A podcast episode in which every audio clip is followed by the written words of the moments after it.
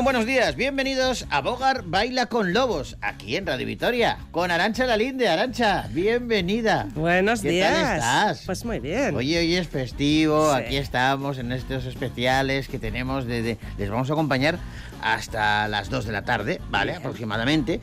Tenemos a un montón de amigos y amigas que van a estar con nosotros viajando en este periplo, en esta aventura que les proponemos radiofónica, que comienza ahora mismo y que a partir de ahora que manda pues el entretenimiento, la Claro. cultura, eh, la diversión, eh, pasarlo bien, la música, el cine, Eso es. literatura, un poquito de Un todo, poquito ¿no? de todo. Vamos a hablar con eh, gente.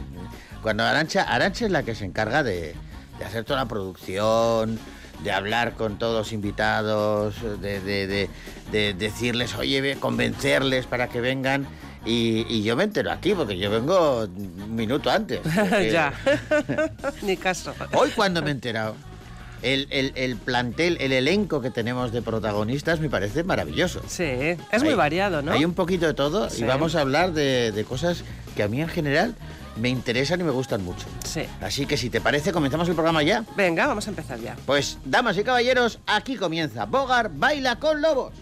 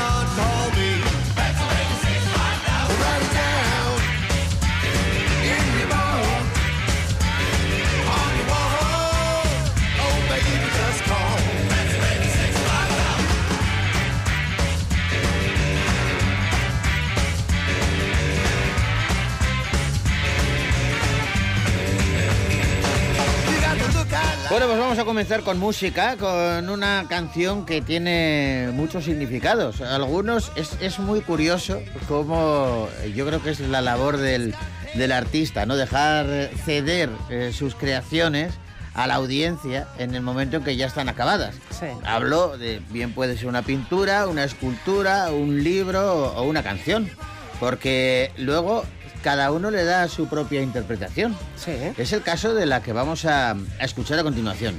Es una versión nueva. A ver, su autor, Coque Maya, Sí. dice que está un poco hasta las narices de cantarla. Ah, sí, ¿eh? Sí, bueno, no, no dice hasta las narices, pero Dice en fin. otra cosa. Sí, Bien. dice que está un poquito ya harto, ¿no? Bueno. Pero, pero el caso es que, oye, la canción Es que es nos un gusta temazo. mucho. Es un temazo. es la más conocida.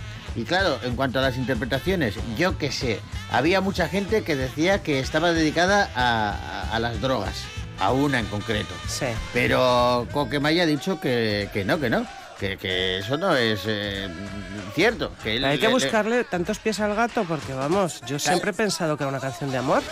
Bueno, pero es que hay mucha gente que le da vueltas. Y ahora como hay tantas redes sociales y tantas historias, pues se comenta todo y entonces te puedes apuntar a la versión de otro.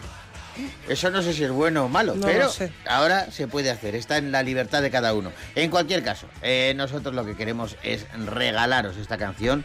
Es una versión que hace Coquemaya con Annie B. Sweet. Es el clásico No puedo vivir sin ti y nos sirve para daros la bienvenida al programa.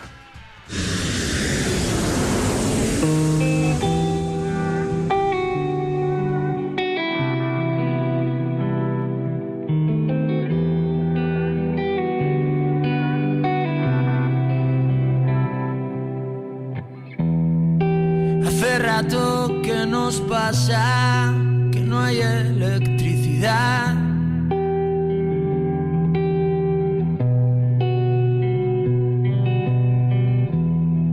Se apagaron las farolas y el faro de Trafalgar.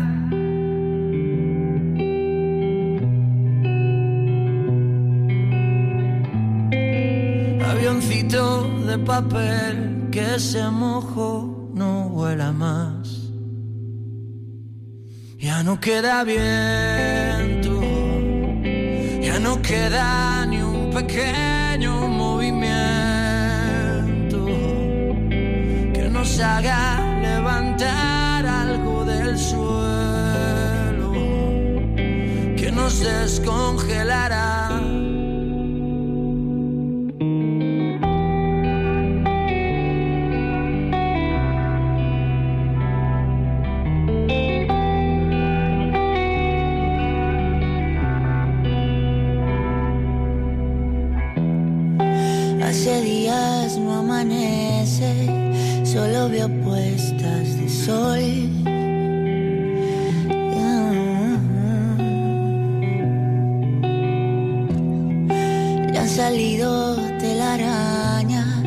Al espacio entre los dos.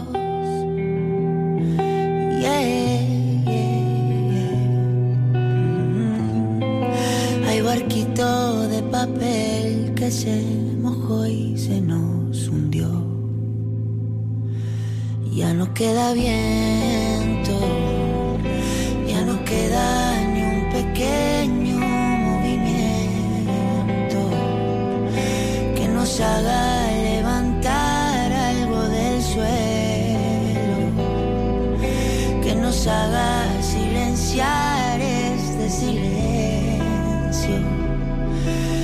nos descongelará de tanto hielo,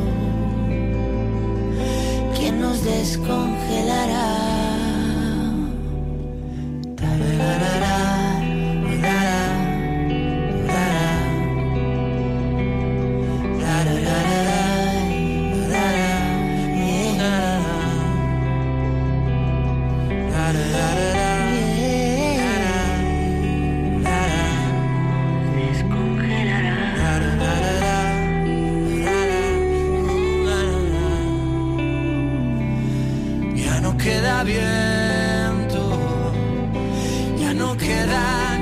pequeño movimiento que nos haga levantar algo del suelo, que nos haga silenciar este silencio. Algunos, algunas se habrán percatado. Seguro, seguro que sí, que algunos y algunas se habrán percatado de que Arancha dirán, esta voz, o sea, esta versión nueva de, de, de, de Coquemaya eh, es muy, la, vamos, la ha versionado mucho, Muy versionada. hasta, hasta la voz. Hasta la ha cambiado toda Hasta la le ha cambiado la voz, ¿no? A ver, que no, que es que esto era otro dúo. Estos son Dani Martín y Camilo, que cantan Avioncito de Papel. Luego vamos a escuchar a Coquemaya y a Nibi Sweet con ese No puedo vivir sin ti. El caso era comenzar con buena música y, desde lo has luego, conseguido. el dúo de Dani Martín y Camilo en este tema me parece también fantástico, con este avioncito de papel que nos traslada hasta el mundo de la televisión. Dentro de poquito, ahora se está celebrando el Festival de Sitges. Ya sabes Sí. que es de, ahí es cine fantástico, es lo que manda. Sí, Pero ahora en los festivales de cine también caben las ficciones catódicas. sí. Y ha llegado una que a mí, yo vi la... ¿Tú viste la primera parte de 30 monedas? Hombre, por supuesto, la primera temporada me Sí. encantó. Me Yo la primera temporada, bueno, yo soy fan absoluto de Alex de la Iglesia, Hombre. desde que hizo Acción Mutante y El Día de la Bestia, ya me enganché, he visto todo lo que ha hecho. Y 30 monedas es una pasada absoluta. Y dicen que la segunda temporada está todavía mejor que la primera. Así que vamos a hablar, ¿te parece, con uno de sus protagonistas? Por supuesto. Vamos a hablar de 30 monedas.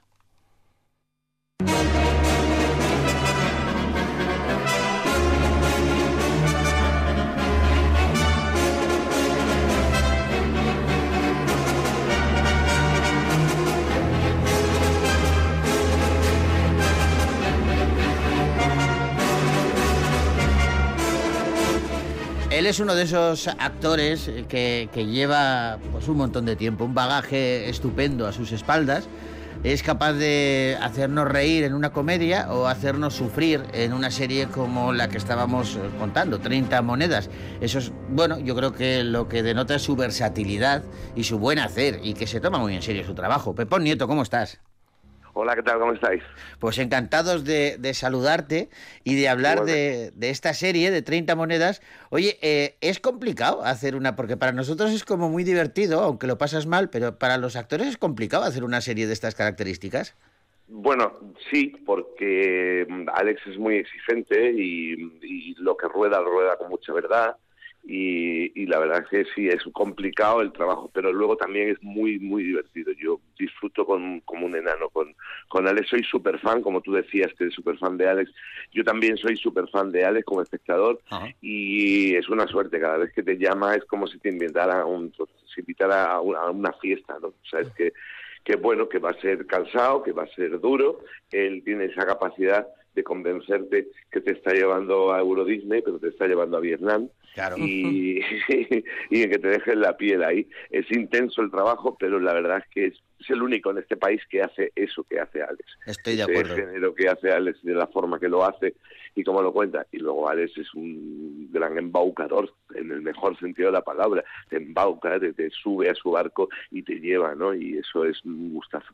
Entiendo, Pepón, que eh, a veces nos ha pasado a todos y yo creo que es extrapolable a cualquier oficio, pero en el vuestro, eh, que es el eh, está más expuesto, vamos a decirlo así, eh, conocemos pues eso, pues que hay directores que son más o menos exigentes, pero en el caso de Alex a mí me da la sensación de que es una exigencia que merece la pena, ¿no? Que, que oye, ganarte una bronca de vez en cuando, pero luego ver que tu trabajo joder, ha salido formidable gracias a todos esos malos ratos, yo creo que, que- que- que merece mucho la pena. Totalmente, y además, como te decía, es el único que te pone en esas situaciones con quien vas a rodar, que aparece un monstruo y que, y Claro, que vienen claro. del infierno las hordas llenas de sangre a por ti, y el personaje está sufriendo, como tú decías. Yo estoy acostumbrado a hacer mucha comedia, pero aquí los personajes están sufriendo desde el minuto uno y desde ese sufrimiento salen muchas cosas. A veces también mucha comedia, muchas veces huimos de la comedia, Alex muchas veces nos dice, uy, no, no, por aquí no, porque esto mm, puede generar la risa. Tenemos siempre ese peligro, porque a Alex le gusta mucho la comedia también. Sí, sí, y le gusta mucho la Sí. comedia cuando parte del terror. Y parte del, del terror más, más reconocible, más rural. Es que todo lo que le pasa a estos personajes son personajes también muy cercanos Ajá. y representan una España muy conocida. Entonces mm, es, es muy fácil de repente irte detrás de, del- de lo que hacen los personajes que son muy conocidos, muy muy muy muy muy pegados a ti, a la tierra, ¿no? Mm. Y gestionar eso tiene que ser eh, difícil, ¿eh? Porque el meter comedia, pero no salirte de, de la línea que está marcada y seguir eh, mostrando esa credibilidad en una serie de, de terror, de fantasía, eh, caray, tiene que ser... eh, entiendo por lo que dices perfectamente, ¿eh? porque me imagino que a ti como actor eh, tiene que haber un momento en el que igual no te das cuenta, estás tirando de, de- de comedia para resolver una situación y tienes que tener una persona como Alex detrás para que te diga, está bien, pero hasta aquí, no te pases de aquí Sí, porque pero si eso no... Alex lo hace muy bien. Alex lo hace muy bien. Y además tiene una capacidad de trabajo tan tan grande. O sea, Alex viene con todo el story dibujado, con todos los planos hechos. Sabe la cantidad de planos que necesita y siempre son muchos para que aquello pueda montar bien. Y luego lo ves, ves el resultado. Y lo ves tan brillante, tan Qué bueno. arriba, que merece la pena siempre. Qué bueno. Oye, eh, Pepón, tú te da, no sé si a ti te has dado, te ha dado tiempo, eh, porque los actores eh, vais encadenando un proyecto con otro, es un oficio además que está eh, es inestable en, en ocasiones. Y, y te has sentado alguna vez y has mirado para atrás y has visto el bagaje que tienes a, a tus espaldas, que, que, que Yo, yo es que no veo nada de lo que hago. De hecho, mm, en- cuando estoy rodando no me gusta ver el combo. El combo le, llama- le llamamos el combo, pero bueno, Sí. ir a ver el monitor con el director, a no ser que el director te lo pida mm, concretamente porque quiere corregirte una posición y te dice, ves que te metes aquí, Mm, ponte más a la izquierda y tal. Yo intento no ver nada. Y luego no suelo ver las cosas que hago. Bueno, 30 monedas la vi, Ah. la primera temporada la vi una vez, la gente, bueno, la ha visto 30 monedas un montón de veces. sí. Yo la vi una vez porque tenía que verla y, y porque soy súper fan de Alex. Pero hay cosas que hago que no he visto. Ah. No, no las ves por, por pudor, por... No, porque ya las he hecho y ya, Ya ya está, están claro. hechas. y Claro, ya las conoces. Ya las he hecho, ya me la conozco, ya no las veo. Y a veces, muchas veces eh, las veo así porque de repente están en alguna plataforma y la pillo de casualidad y la veo y digo, ay, me sorprendo. Digo, hostia, no sabía que acababa así. No me Ah. acordaba. Mira. Mola eso. también. Ostras, qué bueno. Eso, eso, eso también mola, eso Sí, también mola. claro. Claro, eso me encuentra. ¿Te, ha- te has sorprendido alguna vez haciendo zapping en, en la tele y, y encontrándote contigo mismo? Sí, y, al- y a veces a veces me he quedado, ¿eh? me ha pasado, sobre todo el otro- no hace mucho me quedé, me estaban poniendo días contados, no sé en qué, Sí. en qué plataforma, y me quedé viéndola y, y me sorprendió lo bien que había envejecido la película, lo interesante que era, lo chula que era y, y- y- y estaba muy bien. Y, y sobre todo ver a, a mis compañeros de hace tantos años que, que la hicimos, ¿no? Hace casi 30 años que tiene la película. Entonces nos, nos- me, me sorprendió mucho, sobre todo, comprobar que había envejecido tan bien y que la historia, mm, fíjate, ya, ya va sobre ETA y ETA ya Sí, sí, desapareció sí, hace sí. mucho tiempo, pero sí que mm, de repente la película era muy, muy interesante. Es un peliculón, ¿eh? Sí, sí, es un peliculón, pero lo que dice Pepón, yo hace, desde que la vi en el cine, yo no sé si la he visto alguna o que otra vez después en la televisión, pero me gustaría volverla a ver, ¿eh? Yo la he visto hace poco Pues yo, también. claro, no la, no la había visto, no la había vuelto a ver desde el 90 y algo, que esa película es del 96, Sí, sí. Sí. creo.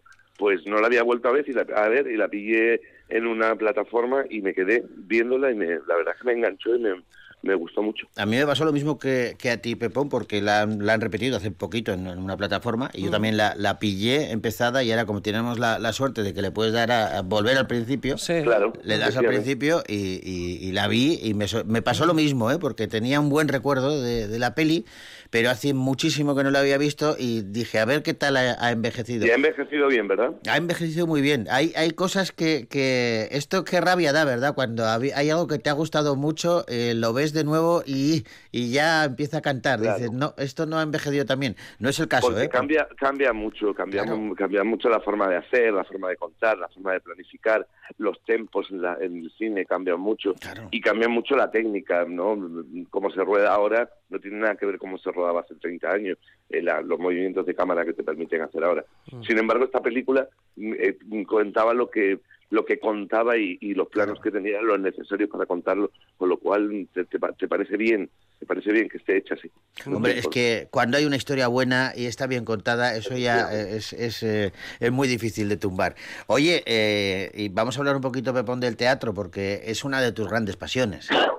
Sí, sí, pues yo estreno ahora, bueno, est- estrené en el Festival de Mérida la comedia de los errores de Shakespeare, Sí. que dirige Andrés Lima, y estreno ahora esta misma semana en, el, en, Madrid, en los teatros del canal. Eh, hoy mismo ya tengo función y, Ah, qué bueno. y la verdad es que sigo de gira con, con esa función que me tiene muy contento porque es una producción mía. Yo produzco teatro desde hace más de 10 años Sí. y es una, una coproducción de mi productora con, con el Festival de Mérida, que es donde lo estrenamos, Ajá. y la verdad es que me está dando muchas alegrías. Hombre, tienes a Andrés Lima, que eso es una garantía, ¿eh? Sí, es maravilloso. Mm. Es maravilloso. Y ha hecho una, una versión muy divertida que coge al público de la mano, que lo arrastra y que es muy. La verdad es que es, eh, nos lo estamos pasando muy bien, sobre todo comprobando lo bien que se lo pasa el público. Qué bueno. Oye, para terminar y para volver un poquito a, a 30 monedas, ¿te parece que escuchemos el tráiler y luego hablamos un poquito más de la serie? Claro. Venga, vamos a ello. ¿Qué pasó aquel día de octubre en Pedraza? ¿Hubo un ritual satánico? ¿Qué pasó? Que os dio tanto miedo. Margaret, por primera vez me enfrento a alguien nuevo. Christian Barbro. The only way to know the exact date and time of the end of the world is to provoke it ourselves. Hai bisogno di me.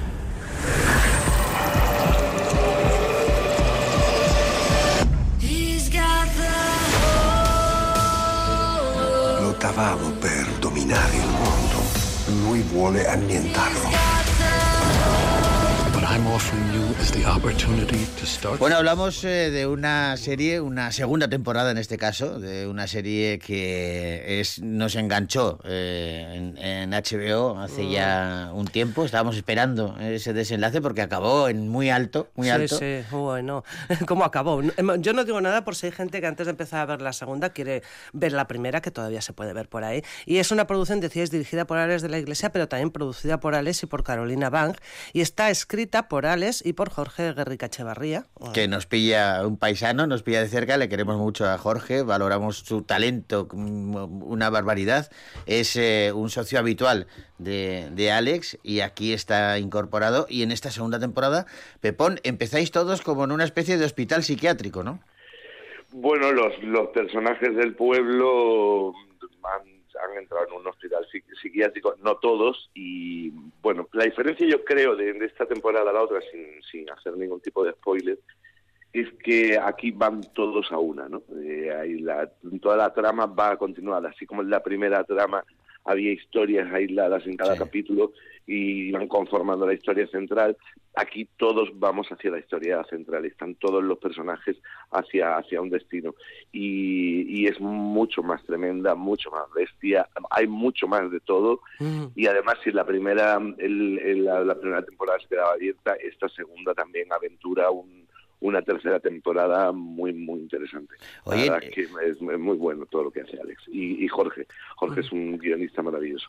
Está- estoy contigo. Oye, y, y en esta temporada está Paul Giamatti, que eso son palabras mayores Sí, también, ¿eh? Sí, sí, lo que pasa sabes que no me no me ha tocado no me ha tocado rodar a mí con él. Te iba a preguntar Eh, yo eso, si te había, habías coincidido no, con no me él. ha tocado. De- con quien tiene mucho es con, con Macarena. Con Macarena Gómez tiene muchísimo. Ah. Pero conmigo no, no me ha tocado no me ha tocado mucho rodar con él.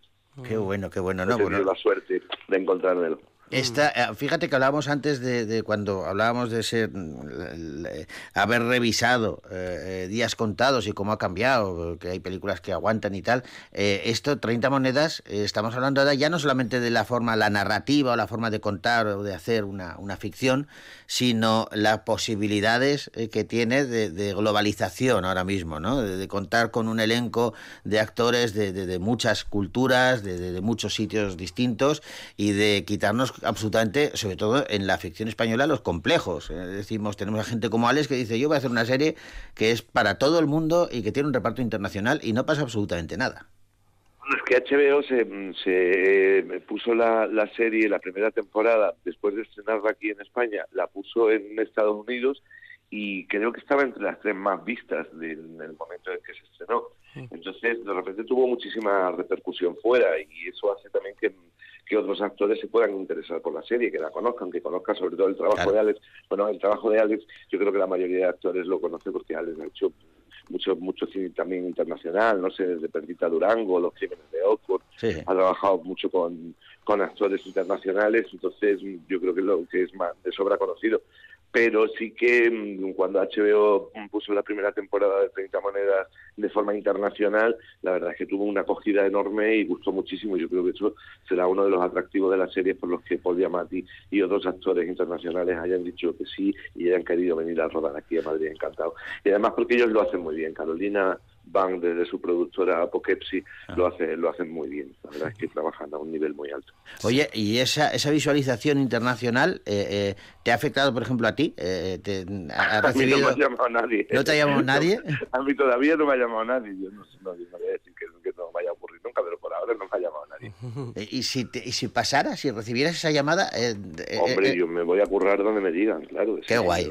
Yo soy mercenario. Yo El caso, a es, donde- el caso es trabajar, falta. Joseba, claro. Claro, no, no, pero bueno, pero además es, es, es, me imagino que a los actores os gustan mucho los retos y, y, y eso sería un, un Sí, reto. lo que ¿eh? pasa es que yo tengo muy mal, tengo un inglés muy malo, tendría que perfeccionarlo más, me debería poner un poco más las pilas con ese tema, pero soy muy vago. Sí. Y a esta altura de mi vida me cuesta mucho mm, ponerme a estudiar más que los personajes que me tengo que estudiar. Te comprendo, Entonces, no, no sabes cómo... que ponerme ahí mucho, pero bueno, yo estoy abierto a, a- a propuestas. No, no sabes cómo te comprendo con eso del inglés que dices, Ah, perfectamente. de verdad que somos de una generación Sí, sí. que no la aprendimos en su momento, que a nuestros padres no les parecía importante o que no podían en ese momento permitirse mandarnos a un país fuera Claro, a aprender claro. inglés, por las razones que sea, de repente te sientes como un poco, mm, y además no tengo yo, me noto que no tengo la facilidad para pronunciar, tanto me cuesta muchísimo, lo hago mal. Sí. Eh, hablo inglés para defenderme, para viajar, Sí, sí, y para tal, y para Claro. tener una mínima conversación y para tal, pero me doy cuenta de que para trabajar desde luego, para que para controlar el acento y tal, me cuesta muchísimo. Además- Admiro muchísimo a los compañeros que se van fuera y que cambian el idioma con, con esa facilidad, a mí me, me cuesta muchísimo. A mí me parece tremendo, sobre todo cuando cambian hasta el acento y todo. Dices, madre mía, pero Sí, qué, qué, sí, sí. qué forma, porque a mí me pasa exactamente igual y somos de una generación además que los que no tenemos ese don nos da una vergüenza terrible lo de la pro- pronunciación y Te todo como eso. impedido de la boca, te sientes como de, "Uy, no, no voy a hablar. Sí, sí, sí. Oye, Pepón, que te mandamos un abrazo enorme y te agradecemos que en un día festivo hayas estado con nosotros en, en directo para hablar de 30 monedas y bueno, pues un poco de, de tu trayectoria. Y, y nada, pues que te mandamos un, un abrazo y Pues igualmente, muchísimas infinita. gracias y que disfrutéis la serie, que está desde el 23 en HBO y, y que es muy, muy disfrutona. Oye, que si estás en, en Madrid ahora con teatro, ahora que hay mucha gente Sí. que de aquí eh, para el puente Sí, sí, siguiente mucha gente se, de aquí se va a desplaza, Madrid. Sí, pues sí. es un planazo acercarse al Ahora mismo teatro. ¿eh? están, estoy intentando, estoy intentando, como si por teléfono, hacer la, la, la entrevista desde la cocina porque por el salón es que están pasando todo el rato aviones de esos del desfile Ah, de, claro, claro. 12 de la hispanidad del 12 de octubre que, que estará sucediendo ahora Sí, y sí. están pasando aviones todo el rato y yo me he metido en la cocina para que no los, oe- no Ah, los oigáis. Lo has hecho bien porque no hemos escuchado nada, ¿eh? Las cosas como son. Oye, Pepón, un abrazo enorme. Un abrazo, chao. Muchas Gracias. gracias, adiós.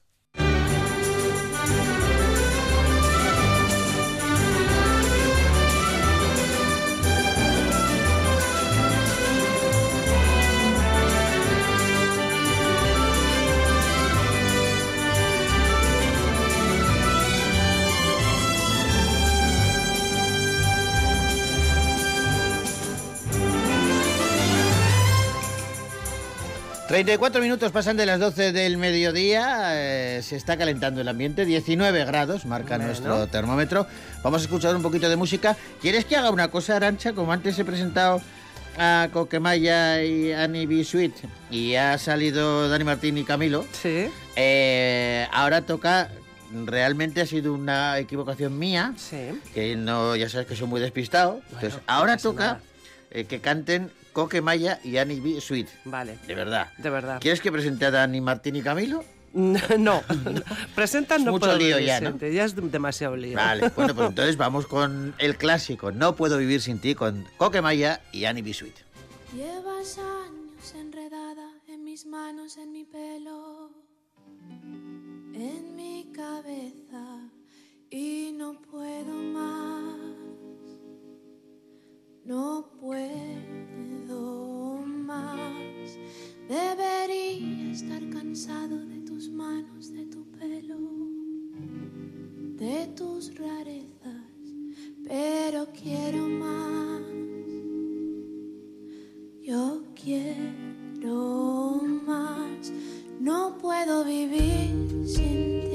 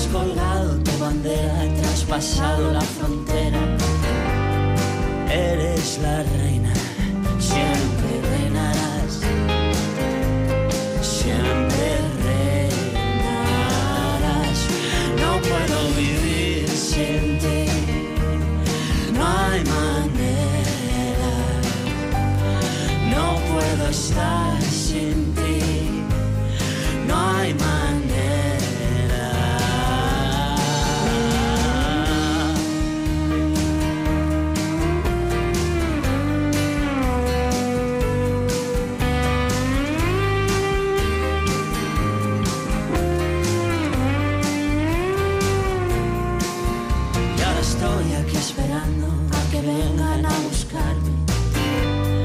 Tú no te muevas, no me encontrarán. No me encontrarán. Yo me quedo para siempre con mi reina y su bandera. Ya no hay fronteras, me dejaré llevar a ningún lugar. No puedo vivir sin ti. No hay manera. No puedo estar sin ti. No hay manera.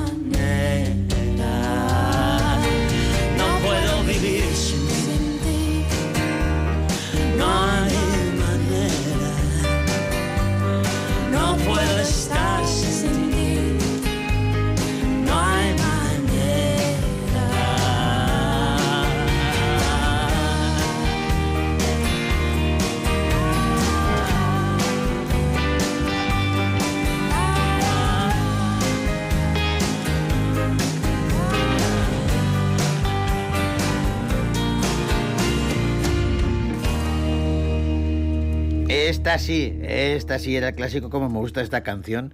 La verdad es que a Coque estuvo finísimo Acertadísimo. cuando la compuso. Y tiene canciones muy buenas, Coque, Sí. en general, y muy divertidas también. También. De la de Adiós Papá y todas estas. Pero esta es, yo creo que esta es especial, Pero esta ¿eh? es, sí, es, muy redonda. sí.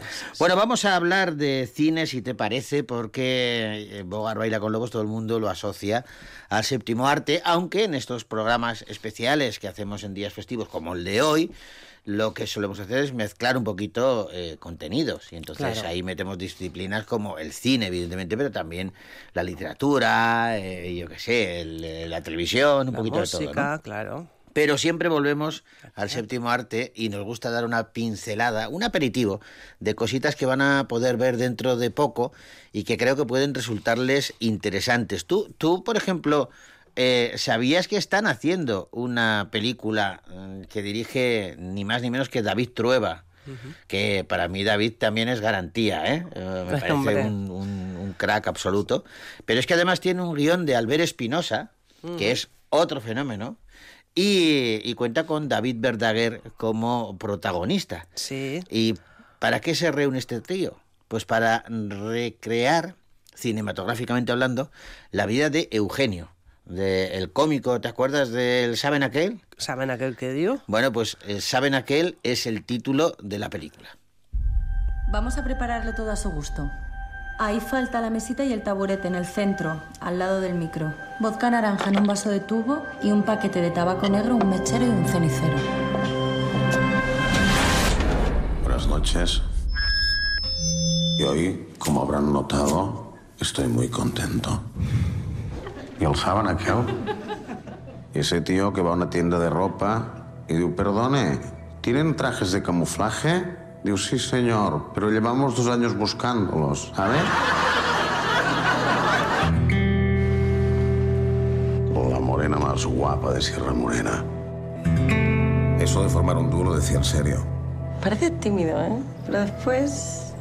A los dos. Una de esas mujeres que sirve para casi todo, menos para elegir marido. Habla, cuenta tus anécdotas. A la gente le hace gracia. Digo, oiga, ¿usted domina el inglés? Digo, hombre, si es bajito y se deja. Yo no soy un buen padre. Que tan siquiera he sido un buen marido. Yo no soy humorista. Pero hace reír a la gente.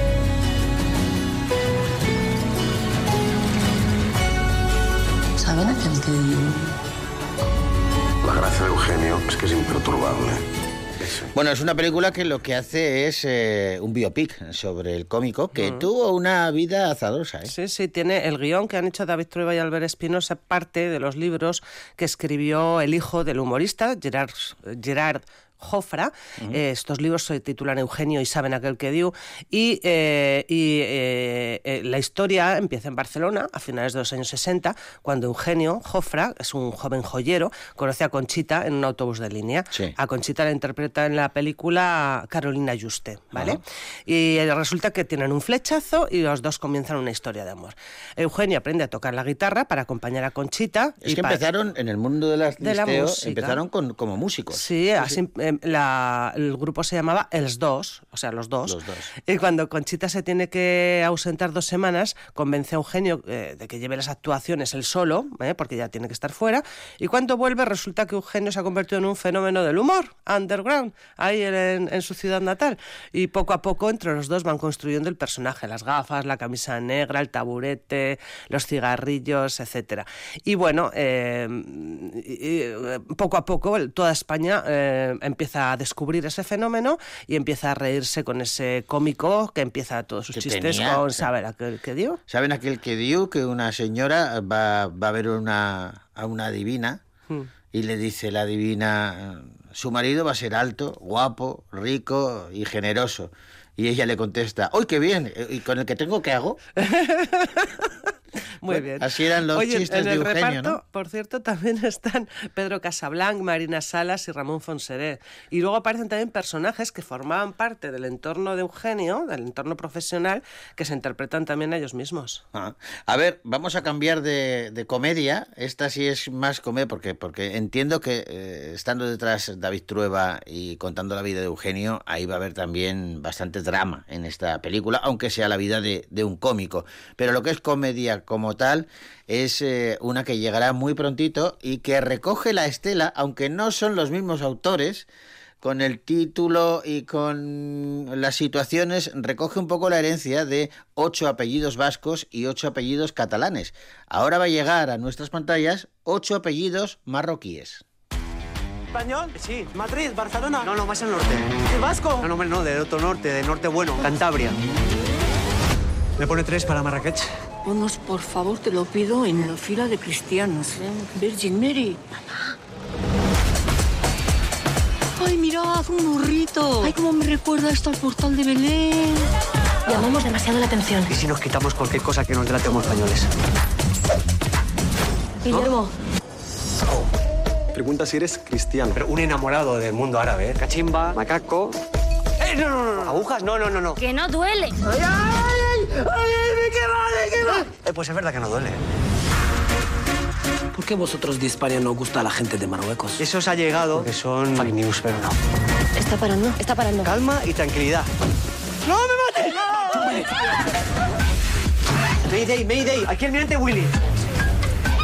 ¿Por qué hay tantas gaviotas? Chopa, chopa.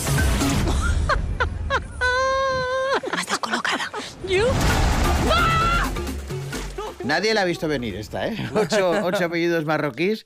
Es una película con Álvaro Fernández Armero en la dirección. Pero ojo porque Diego San José, que era guionista también de ocho apellidos vascos y ocho apellidos catalanes, también es guionista en ocho apellidos marroquíes, que junta, yo qué sé, pues a, a- a actores y actrices como Julián López, Michelle Jenner o Elena Irureta, entre otros. Mm. Y te cuento que la producción, la película, tenía como título provisional Casi Familia. Sí. No, no ocho apellidos, pero sus creadores quisieron usar la franquicia pues para aprovechar el tirón de la saga.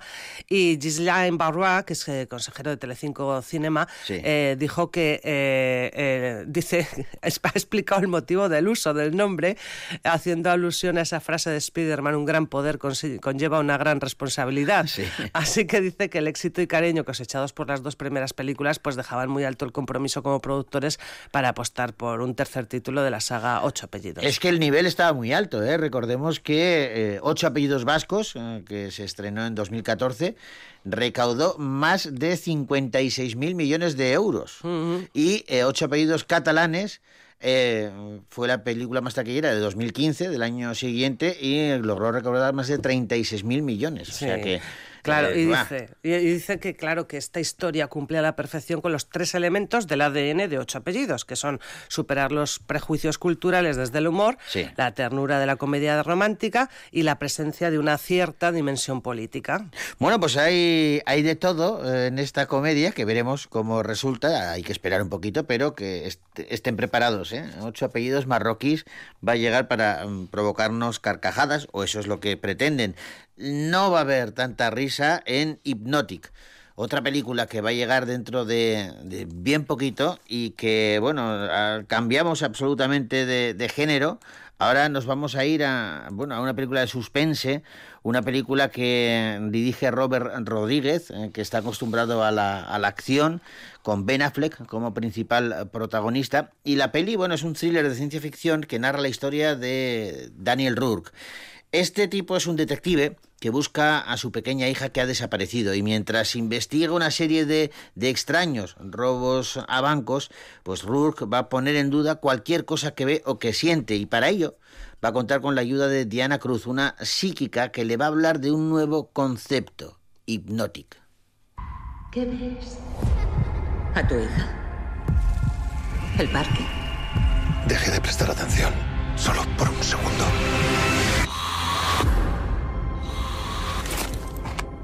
¿Trabajo? ¿Me ves preparado para volver? ¿Te sientes preparado? Es lo único que me mantiene a cuerdo. ¿A qué vamos? Llamo para denunciar un atraco a un banco. ¿Se está cometiendo en estos momentos? Será hoy. ¿Veis al que está en el banco? ¿Tienes fuego? Ese trama algo.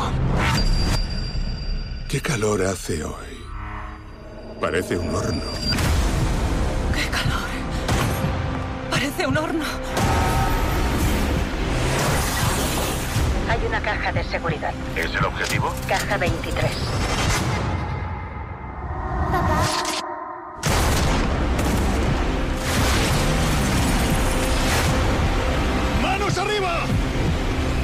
Equivocáis de hombre. Ben Affleck, eh, Alice Braga, J. de Pardo, Odayo Okelilli son algunos de los protagonistas de Hypnotic. Esta peli que, eh, en la que su protagonista mezcla la realidad y, y fantasía mientras eh, está siguiendo una tarea compleja que es la de encontrar a su hija desaparecida.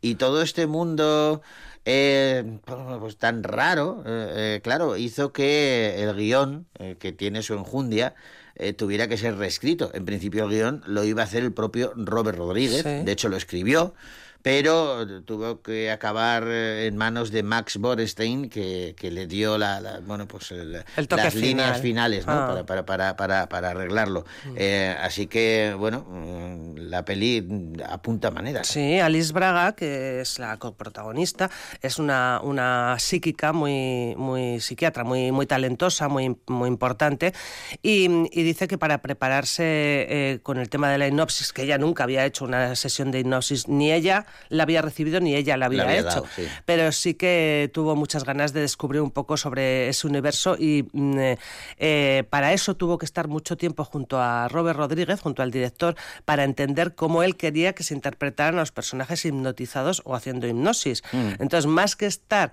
con alguien que practicara la hipnosis de verdad, lo que hizo fue estar mm, con, con- con el el, director. director. para que le explicara cómo quería. Hizo bien porque. Robert Rodríguez se involucra al 200% en cada uno de sus proyectos. De hecho, eh, igual que dirige, eh, intentó escribir el guion, también produce la película, porque quiere llevar las riendas de todo, absolutamente, quiere tenerlo todo, todo controlado.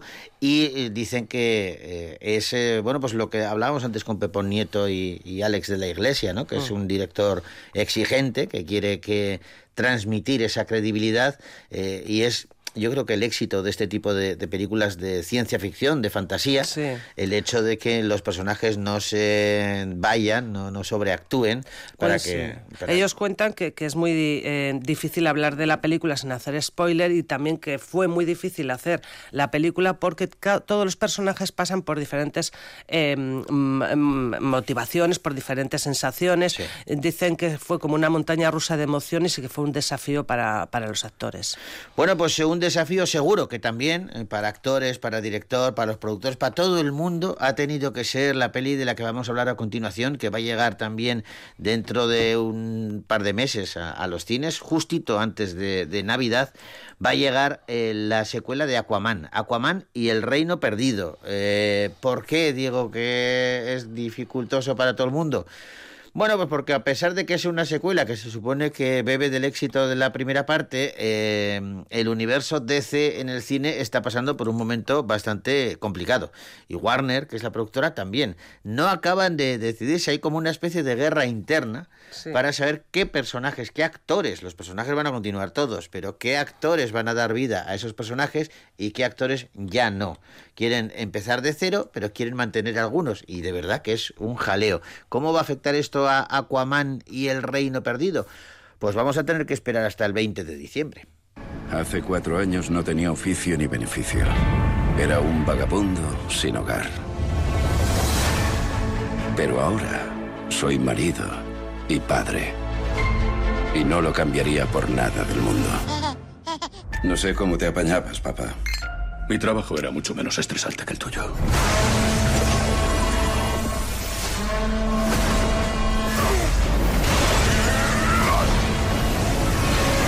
Sí, al final conseguí trabajo. Soy el rey de Atlantis. 500 millones de criaturas, de todas las especies conocidas del océano, consideran esto su hogar. Pero eso no significa que yo sea del agrado de todas. Voy a matar a Aquaman y a destruir todo lo que para él es importante. asesinar a su familia y a reducir su reino a cenizas. Hay que detenerlo. O el colapso global será inminente. Bueno, pues a todos estos problemas, eh, te- te- estamos hablando de la secuela de, de Aquaman, Aquaman y el Reino Perdido, es lo que va a llegar el próximo 20 de diciembre, pero a todos los problemas eh, que os contaba, eh, que tenía la peli, eh, por, por- no, pues por, por- porque el universo DC no acaba de funcionar, quieren reiniciarlo y no saben muy bien cómo, y claro, todo el mundo está tenso en los platós, hay que sumar que eh, el principal protagonista es Jason Momoa, pero eh, comparte cartel eh, con Amber Heard. Y Amber Heard, durante la filmación de esta película, estaba lidiando con el juicio que tenía con Johnny Depp. Con Johnny Depp y habló de, de eso precisamente, de su trabajo en Aquaman. Hombre, es que dice que eh, también se sintió mal en el trabajo de, de Aquaman. Decía que la, que la habían maltratado, que no querían que estuviese en la película, que estaba que Jason Momoa trataba a toda costa de sacarla de la película. Eh, dice que una vez llegó un poco pasado de rosca. Sí, eh, pasado de rosca Jason- dices que se había tomado un poquito de igual un chupito. Un chupito, digo Sí, yo. Uno, dos, bueno. Uno, dos. Bueno, el caso es que contó, pero esto lo contó públicamente Amber, ¿eh? Sí. Eh, dice que uno de los intentos más desesperados de, de sacarla de la serie fue cuando Jason Momoa llegó pasadito de rosca al set disfrazado de Johnny Depp. Sí, sí, se disfrazaba de Johnny Depp. Este es para, para fastidiarla. Este es a mí cachondo. cachondo me parece eso, eso sí que es un maltrato. Bueno, de todas maneras el director... No, no, cuando digo un cachondo me refiero en, en el, en el plan malo, de hay que, hay que tener mala idea Sí, sí. y hay que ser eh, eh, miserable para en un juicio que. Mira, tenga razón o no la, muchacha, ¿eh? Pero hombre, es tu compañera de trabajo, no, no puedes mm, hacer eso. puedes hacer y si no, déjalo y ya está, no lo sé. Pero menudo rodaje. Estas es esas películas que, que tienen una película detrás. Hmm. ¿eh? O sea que será, seguramente sería más interesante una película de cómo se hizo Aquaman 2 que por- la propia Aquaman 2. Porque te puedo decir alguna cosita más. Sí, sí, sí. Porque es que además, eh, además de esto, eh, hay muchos actores grandes, importantes en la película, ¿no? Sí. Y la agenda de ellos, pues era muy complicada. Así que tuvieron que dividir el calendario de rodaje en secciones. Vamos a rodar un poco aquí ahora, porque este actor está disponible. Y luego otro, este otro plano lo hacemos este día porque este otro tío está disponible. Y la gente estaba flipando, decía, estamos, venga, a hacer grabaciones y estamos cambiando planos y cambiando de todo. Y no hay manera de, de que, de que todos estén en el mismo set en ese, en ese momento, ¿no? Así bueno, que, pues será una un lío. odisea. Tendremos que esperar al 20 de diciembre para ver Aquaman 2 y esperar un ratito, nada, nada de nada, informarnos un poquito y volver con más eh, entretenimiento, más cultura, un poquito de todo, aquí en Radio Victoria en Bogar Baila con Lobos. Ahora nos despedimos con unos consejitos, escuchamos las noticias y volvemos. En Radio Vitoria, Bogar baila con lobos.